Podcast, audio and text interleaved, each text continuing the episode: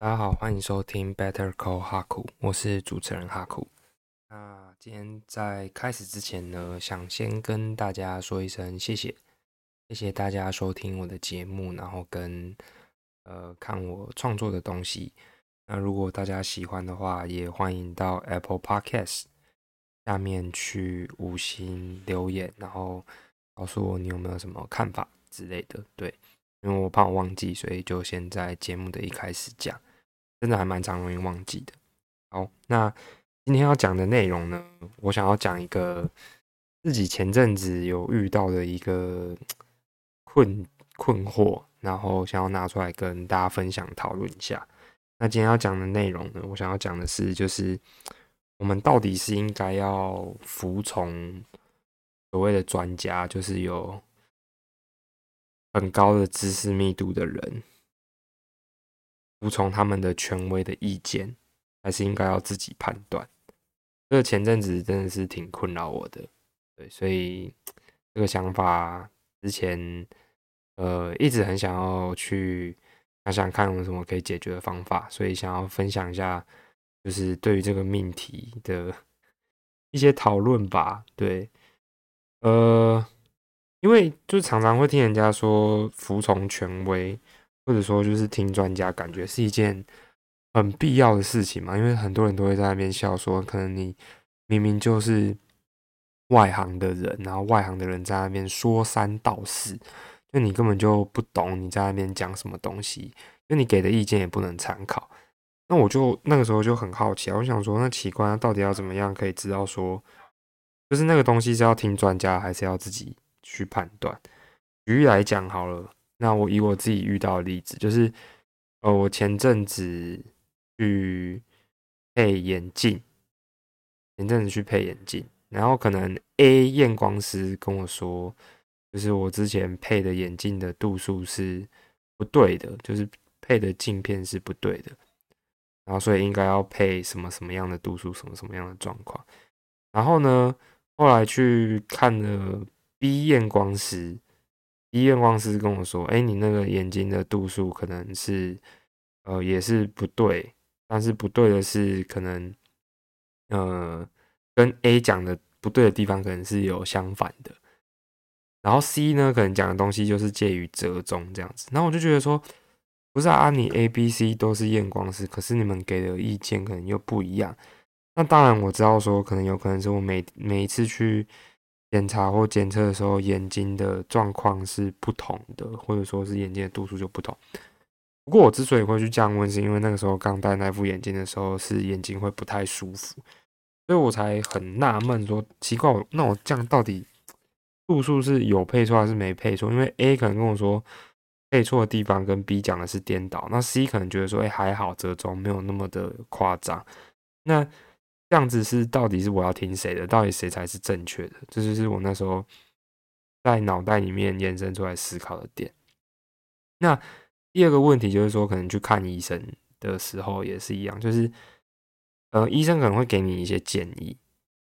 例如说呃，蛋可能不要吃多少啊，不然会怎么怎么样。那有人会说哦蛋其实可以吃，其实蛋跟那个没有影响，或者说可能某一些医生会说。呃，你的这个症状其实不会怎么怎么样，但有些医生哦，这个症状会怎么怎么样，所以需要采取什么什么样的方法。那我就觉得奇怪，那到底要怎么样知道是一个，就可不可以有一个统一的，至少说是几一些方案？可是好像都会去混杂到说一些个人的主观的判断在里面。那那我到底要怎么知道？或者说其他大家遇到这种问题状况的时候，到底要怎么样处理？如果有自己的。想法欢迎在下面留言跟我分享，或者是你可以呃去 Facebook whatever 分享一下，就真的是蛮困惑的。那想要延伸思考，就是说之前有念到关于这个一个心理实验吧，好像就是在讲说，呃，应该叫史丹佛实验，就 Stanford Experiment，就是他好像就是假定找一些人，然后来做一个。电极的测试，然后呃，要把受访者分成两组，然后一组就被电，一组就电人。然后可是当那个电极伏特拉的越来越高的时候啊，他没有真的电，他里面是他就是假装有电他，然后是找演员这样子，然后就是说他把那个电极伏特数越拉越高，就是高到会电死人，然后里面那些就是呃就演员，所以他就是啊在那边一直叫，然后就弄到自己快要被电死了这样。然后他旁边可能就会配一个穿白袍的权威人士，然后告诉你说电你就电他，就是那个呃，就是负责实验的发现，就电你电他，你电他没关系，你电他，你电他。然后可能那个伏特数已经到了可能很高了，然后里面可能就啊我快挂了，然后不要再电了。然后他就是要测试说多少人会继续电，有多少人会停止，有多少人会去顶撞那个权威。然后结果发现。好，大多数的人都是继续垫下去，哎，所以就就会觉得说，哇，原来我们就是都有那个服从权威的倾向在。那但是因为怕说自己会不会是刁民，你知道吗？就是哎，你自己意见啊，你真的那么懂哦？人家受过专业训练，可能还有考过执照的啊，你的意见你就最懂哦。那到底要怎么样去呃衡量这种困境？因为其实像我们的国家，我们的。呃，法律上规定，就是我们的在做一些判断的时候，因为法官也不是万能的，他们也不是什么领域都知道，所以有一个概念叫做判断余地，就是当有一些事情是涉及说科科学、环保、医药能力跟学识测测验，涉及这些领域的判断、价值判断的时候。是必须要去尊重外部专家，就这些领域专家的意见，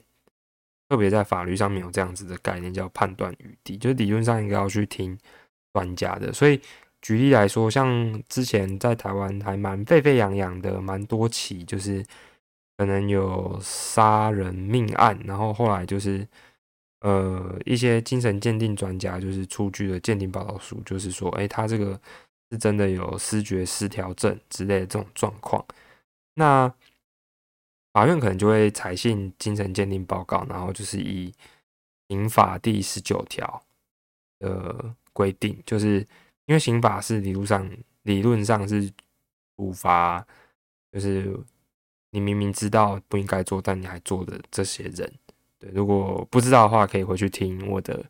刑法那两集。对，好，那反正就是呃，在这种状况下。法官可能就会参考精神鉴定报告的结果，然后可能给出无罪或者是减免其刑的判决。但是，到底要怎么样去 衡量跟拿捏说这些状况？就是难道专家说的就一定都会是对的吗？举我刚刚那个验光师的例子，就是因为我蛮纳闷，到底要怎么样可以判断这件事情？对，然后。我后来处理到的一个呃结论吧，就是我自己会做，或者说我自己的思考方式，就我自己的个人意见啊，就是呃，我如果是我接下来遇到这种状况，我都会这样子去看。就如果说专家的意见虽然说听起来很对，或者说是他们真的很强而有力之类，但是如果说那个东西让我感到跟我的整个价值判断是。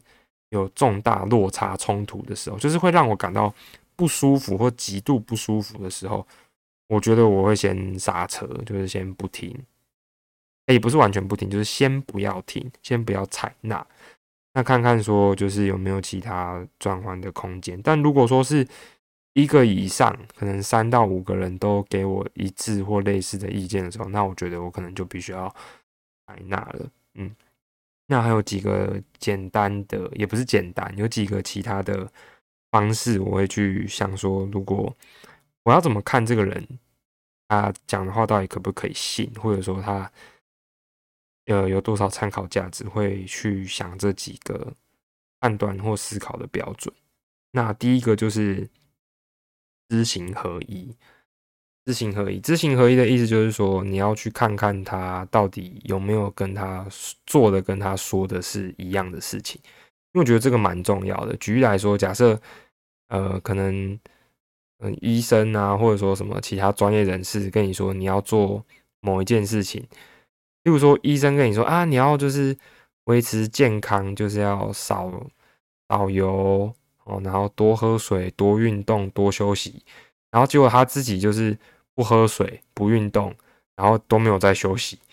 那你就会觉得，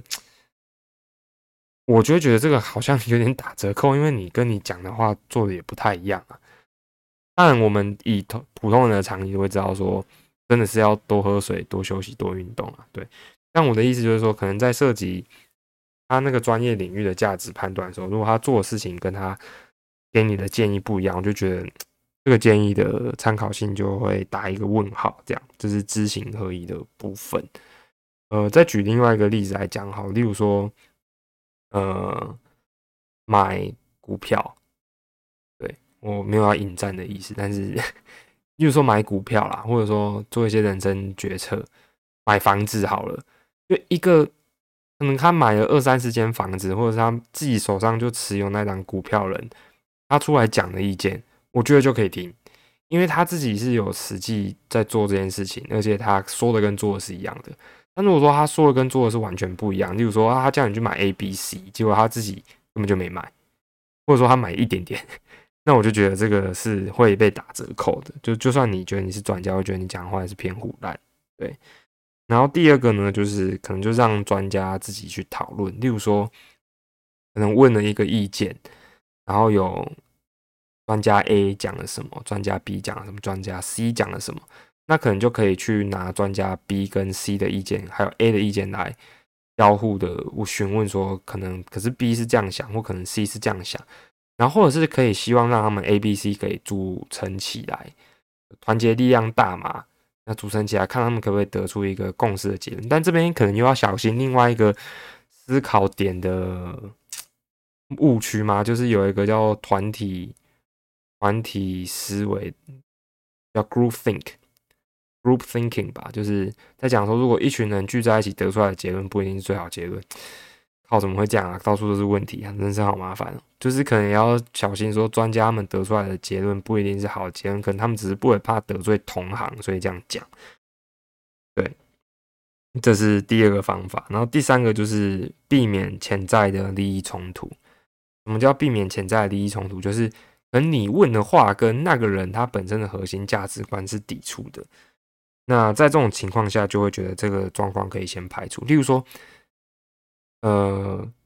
你不会跑去问保险经纪人说你要不要，我需不需要买保险嘛？就靠他肯定会跟你说你很需要啊，因为他的工作或他的现在在做的一件事情就是在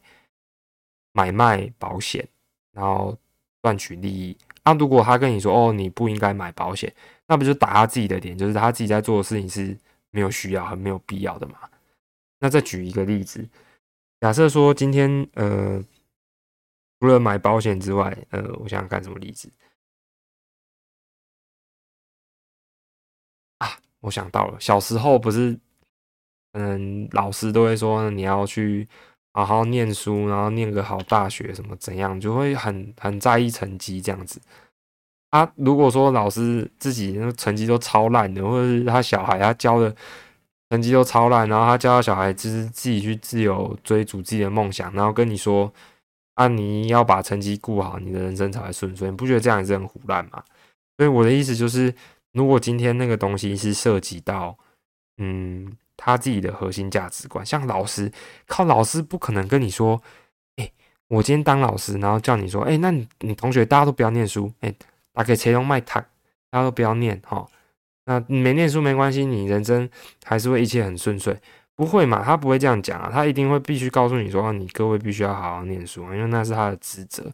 可是再回到刚前面讲知行合一啊，如果说你看到他跟大家说一定要好好念书，不然你人生之后会剪脚，就 Q 嘎，就发现他自己的小孩根本就没在管，他就跟他小孩说：“你就自由发展。”那你就觉得说这个肯定讲话就不可信嘛？对，所以我觉得要避免潜在的利益冲突，意思就是说，你问意见的那个当下，你要去想想看，说他会不会去否定他自己本身的价值。然后第四个是，呃，要问看看说，如果是他会怎么做？举例来说，我好像之前在一本书上面看到了吧，就是当你问医生说他要不要动手术，跟医生自己在从事的事情会有不一样的结果。换句话说，如果今天你身为一个病患，你问医生说：“医生，你会建议我怎么做？”他可能会建议你去动手术去开刀。那这边后面可能潜藏了其他的参考点，可能说：“哎，开刀有开刀有有有有钱可以拿，医院有收入啊，那你开刀可能也会好啊。那开刀可能是侵入性治疗比较快啊，那科学上可能也是这样子啊。但是可能如果你是问医生说：“医生，如果你是我。”你会怎么做？就是如果今天医生你自己是病患，然后我们角色互调，你会怎么做？诶，医生可能的做法就会不一样。医生可能就会选择，呃，先不开刀，不动手术，然后去先用比较缓慢渐进的方式去治疗，甚至是不治疗，不要吃那么多药，都会有可能变这样子。那我第一次看到这个说法的时候，还蛮震惊的，就是诶。所以，如果今天换个问题问的话，就会有不一样的结果嘛？哎，好像后来想想，真的是哎，就是呃，每个人他都有自己的角色要扮演。所以，医生可能他主要在做的事情就是开刀，可是他自己去评估这件事情，对于他自己来讲，跟他身为一个专业角色来讲，然后把跟他们 combine 在一起来讲，可能会有不一样的结果。所以，还是做自己舒服的选择。但是，我觉得可以参考看看，换这种问法。对，这是我目前有想到的解决方法。然后最后一个呢，就是，呃，不是最后一个，倒数第二个，倒数第二个，对，问他简单的问题，就从一开始你就要知道说这个人到底是不是专家，或者说他的话可不可以信，有没有参考的价值。就是你去问他一些简单的问题，问他你自己都知道的问题。例如说，你可能问他说：“哎，那个。”某某某东西是不是可以这样做？某某某事情是不是可以这样做？可是这件事情你自己本身是，你已经知道答案，或者说你知道正确的判断是怎么样。啊，他如果回你一个很瞎的答案，那你就知道说这个人讲话不可信。那如果说他回你的答案是都正确的，而且在小事情就是你也知道的地方，他都回答很正，我觉得这个这个人讲的可信性就可以上升。好，那最后一个呢，就是要跟自己自身的利益有相关。那这个概念我是在塔雷博的书籍有一本叫《反脆弱》。如果说有空的话，我希望可以讲一下这本书，因为我觉得这本书真的是太猛了，太赞了。对，《反脆弱》真的是超赞，这本书真的太太聪明了。对，我希望可以讲一下这本书之后有机会的话，反正它里面提到有一个概念叫做 “in in the game”。那这一本好像塔雷博也自己出了一本新书。然后题外话，塔雷博真的是一个很会写东西的人，他。话很多，而且他嘴巴超贱，对，就是他是那种就是会昂香的知识分子，不是那种啊跟你温良恭俭让，不是，他是会跟你昂香的那种，很靠北，但是很赞。好，那自身利益相关的意思就是说，如果今天呃他这个人做的事情跟他本身是有关系的话，才可以听。例如说，呃，你是建筑工人。然后你说啊，这个建筑物一定安呐？那我记得他提到的例子就是说，以前会让建筑师在他自己盖的房子底下住三个月之类的，因为你今天要盖这栋房子，然后如果它有问题，你就会死在下面嘛。所以类似这种概念，就是你要跟你自身利益有相关。如果你跟你自身利益没有相关的话，那你就是转嫁你的。风险给其他人，你自己完全不承担风险，你只你只接受那个报报酬。举例来说，如果说你今天偷工减料，然后你没有跟人家讲这件事情，然后你就说那个安娜啊，之后如果房子倒了，其实说真的关他屁事，他没差，他也不会死在里面。但如果说他今天死在里面，他就不可能会这样做，因为他就觉得说靠，如果之后我偷工减料，我死在里面怎么办？好，那第二个呢，就是呃金融业者的例子，例如说我们可能会有很多。人会建议你啊，你要买什么 A、B、C 哪一些基金啊，什么高收益债，什么怎么样？这时候你可能就要问他啊啊，你自己有买吗？啊，这么好，你怎么不杠杆压身家就就全部都买这只？你要来跟我销售这一只？所以换句话说，如果说他今天自己有买，然后跟你推荐，那他的话就可以信。例如说像那个查理蒙格，他重仓阿里巴巴，阿阿里巴巴赔到烂掉。啊，怎样啊？他就有买，所以他跟你讲，所以我就觉得他的话可以信啊。或者说像那个巴菲特，他就是重压台积电，他跟你说我就是有买台积电，我就觉得台积电赞，然后他就把对账单给你看，他自己有承担那个风险，而不是说啊那个大家都赶快去买哦，那他自己完全都没有买，那我觉得这个就是一个要避免的事情啊。他还有想到像是那个古癌梦工哥，我们的谢梦工老公，梦工老公，他自己就是很多次在节目上面说他重仓特斯拉跟 NVIDIA。那他讲的话，我就觉得是可信的，因为他对他熟悉的领域做出了投资决策跟判断，而且他自己有买，而不是说他讲了一堆，然后他自己就啊啊你有买吗？啊我没买，或者我买零股这样。好，那这是这集节目要讲的内容，大致上是这样子啊。这是我目前有想到的一些判断的标准跟方法，然后跟可以排除这个困难发生的可能性。那再回到一开始讲的，说到底是要听专家还是自己判断？我还是觉得我会倾向先呃听专家的话，除非说专家讲的东西有符合刚刚上述某一个某一些点，然后都有违反的话，我才会倾向是去用自己判断。因为我还是觉得其他专家讲的话，毕竟有他的权威性存在，但是我不会照单全收。这是我目前想到比较妥适的方法啦，因为其实如果阿迪加搞，你改出来走，就是你真的这么厉害，你自己自己弄嘛。就是很多就是人可能就觉得说啊，你你我这个不用吃药，这个休息一下就好了，什么之类的，然后可能就会被呛嘛，就说啊你是医生哦，你现在这么厉害，可以自己当医生。我是想要避免这种状况发生，对，但是这个是我目前想到最佳解啦。那如果说其他听众，有其他朋友，如果你有其他更好的解决方法，欢迎在下面留言跟我们分享哦。我真的对于这个是蛮困惑，这是我目前想到的解决方法。那希望这集节目大家会喜欢，也希望对于大家的人生是有帮助的，因为这个真的是困扰我挺久的一个问题呢。不知道其他人有没有这种困扰，还是只有我？我不知道。好，那这期节目到这边，谢谢大家，拜拜。